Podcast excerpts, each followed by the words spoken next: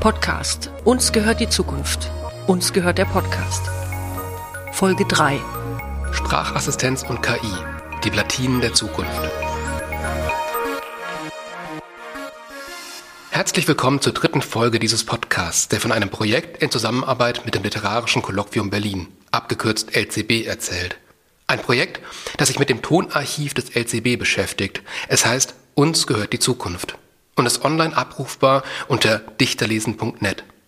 In diesem Projekt haben wir einen Workshop organisiert, in welchem sich Jugendliche mit diesem Archiv auseinandersetzen konnten und gemeinsam haben wir dann einen Hörraum konzipiert. Ein weiteres Ergebnis des Projekts ist dieser Podcast. Äh, Kirsten, äh, willst du auch mal was sagen? Moment. Wie, Moment, wir nehmen hier gerade auf. Ja, ich, äh, ich hab's gleich. Sekunde. Was machst du denn da schon wieder? Hier, da, guck mal. Was ist das?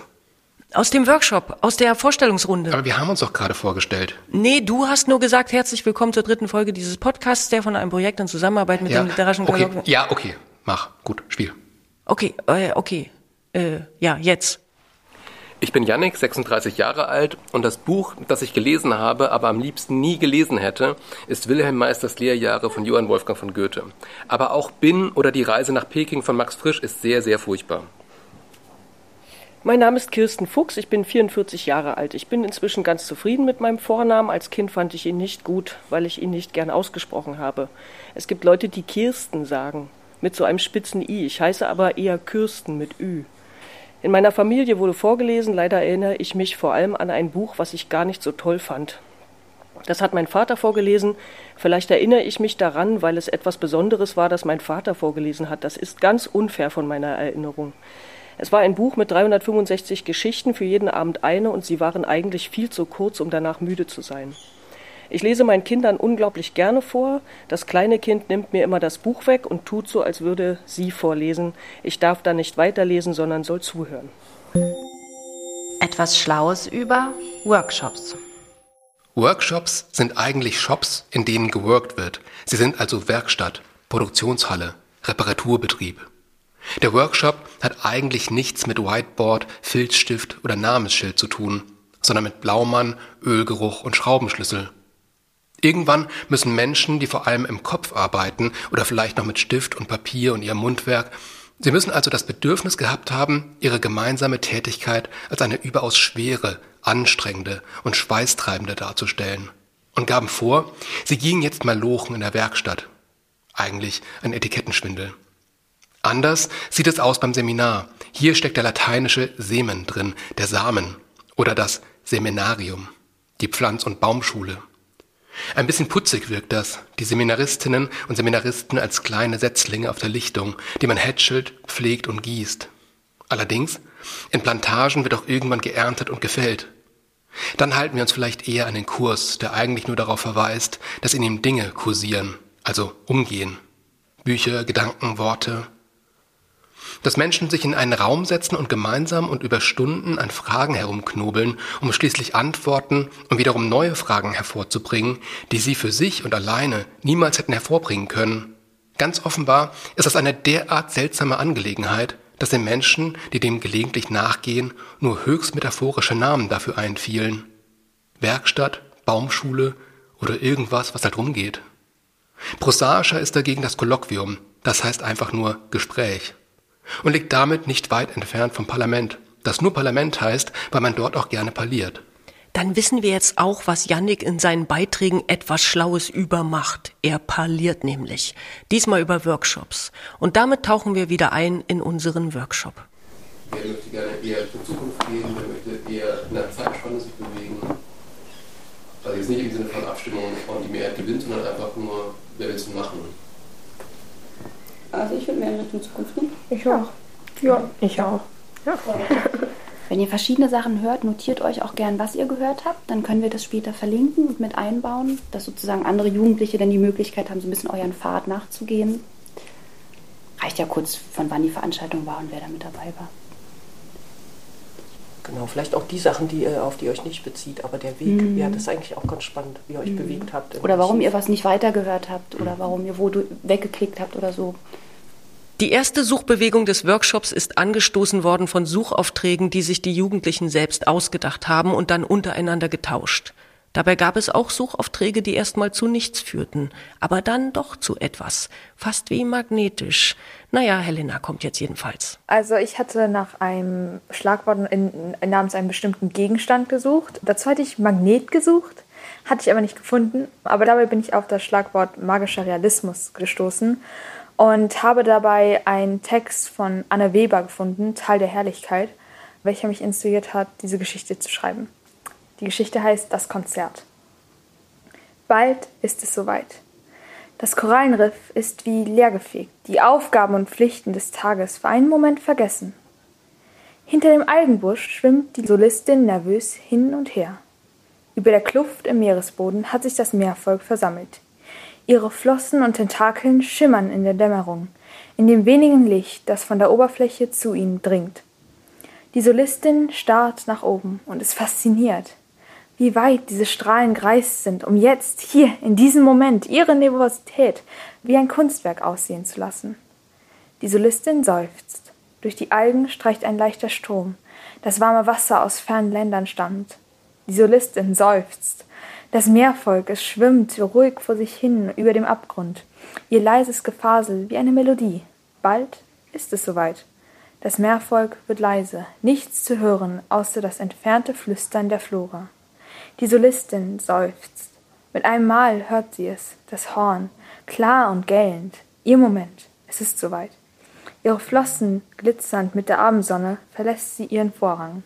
Tausende Augen starren ihr entgegen. Die Solistin seufzt. Und mit einem Mal ist die Stille durchbrochen und es beginnt. Matthias hat auch etwas gefunden in der ersten Runde. Johanna hatte ihm aufgegeben, einfach mal die Geburtsdaten seiner Eltern einzugeben. Und hier erzählt Matthias, was dabei herauskam. Eigentlich war ich mir gar nicht mal mehr so sicher, was ich jetzt finden sollte. Diese ganzen guten Fragen, die ich gekriegt habe, irgendwie auch ein bisschen zufällig, diese ganzen Fragen, aber in so einem Archiv kann man ja auch auf viele Perlen stoßen. Und genau das ist mir passiert, als ich den offenen Brief von Hilde Domin an Nelly Sachs gefunden habe.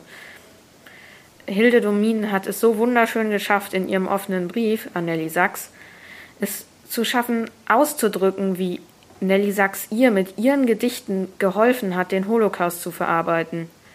19 Minuten lang spricht Hilde Domin wie über eine gute Freundin, die Nelly Sachs wahrscheinlich auch war für sie.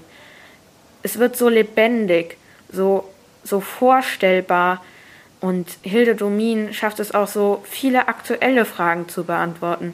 Was es heißt, jetzt deutsch zu sein, jüdisch zu sein oder was der Dichter eigentlich zu tun hat mit der Sprache. Es ist einfach eine Perle, 19 Minuten lang. Es ist unvorstellbar, wie gut Hilde Domin es schafft zu sprechen. Man fühlt den Fluss, ihre Passion für die Gedichte für Nelly Sachs. Man merkt, wie sie eine wunderschöne Erzählerin ist. Und das alles wurde nur dokumentiert, weil es das Archiv gibt.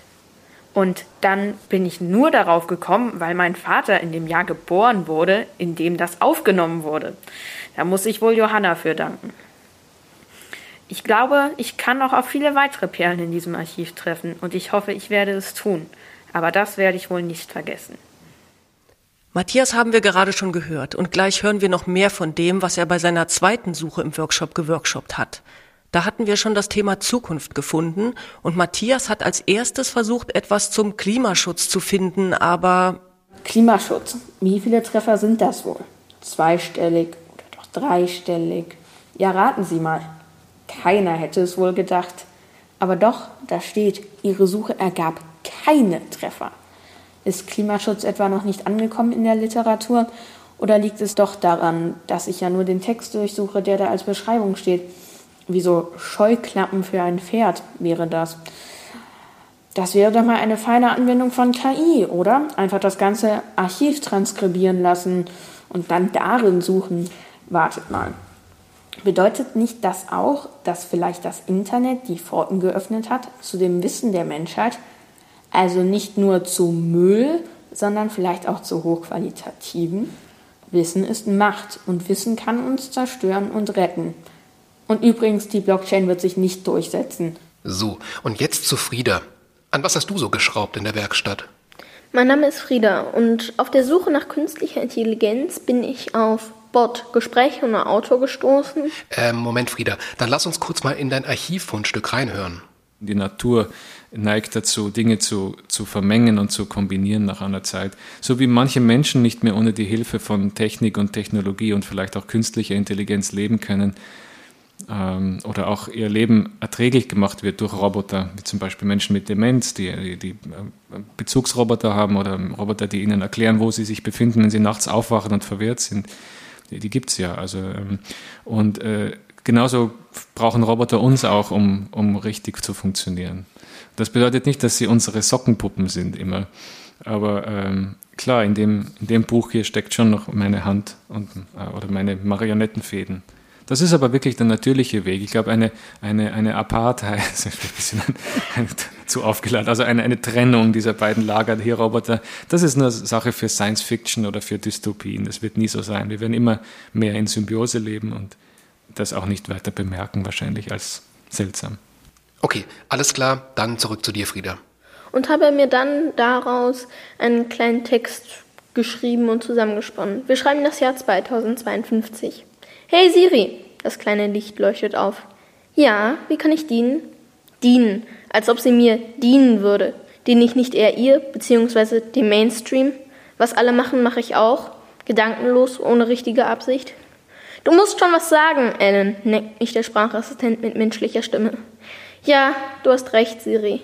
Will ich doch meinen. Scheiß vorlautes Ding, denke ich. Spreche ich hier mit einem Menschen oder mit einer Maschine? Ich atme tief ein und wieder aus. Siri, bist du noch von den Menschen abhängig? Das habe ich nicht verstanden. Das kam noch nie vor, sonst weiß sie immer eine Antwort, sage ich mir. Aber das ist nicht sonderlich verwunderlich. Man sollte nicht darauf eine Antwort bekommen. Ich möchte darauf keine Antwort bekommen. Sehe ich so aus wie eine 0815 Sprachassistent? Ich habe als erstes den Turing-Test gewonnen. Also vertraue mir, ich weiß eine Antwort.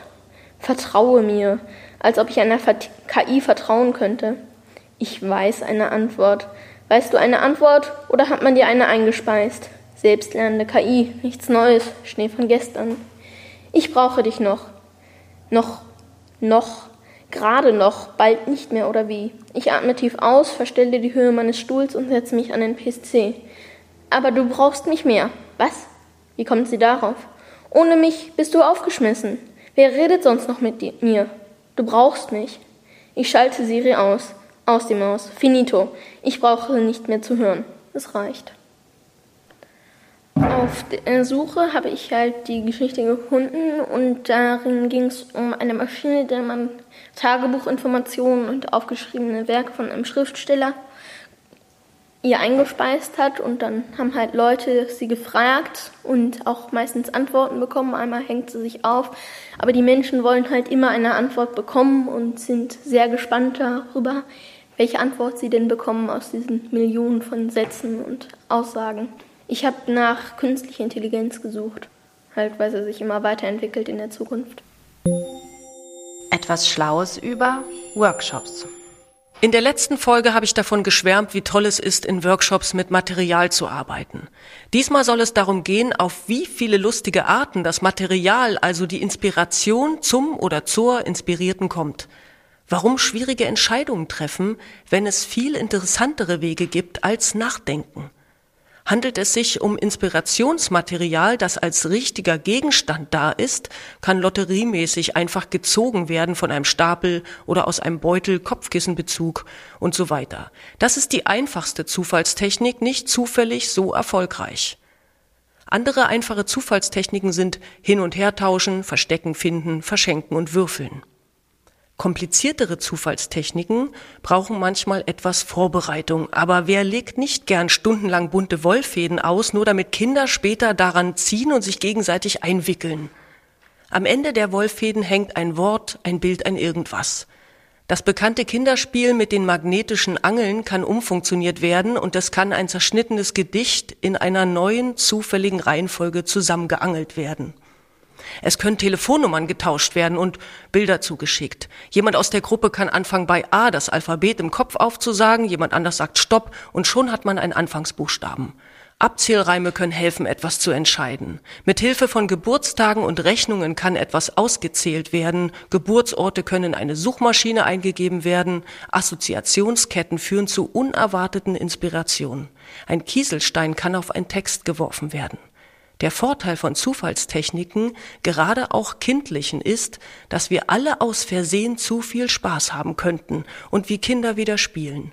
Für Kinder ist Spielen eine sehr ernsthafte Sache und das ist genau der Kern von Kreativität. So, das war's für heute. In der nächsten Folge geht es um Feminismus, Geschlechterrollen und die Gerechtigkeit der Zukunft.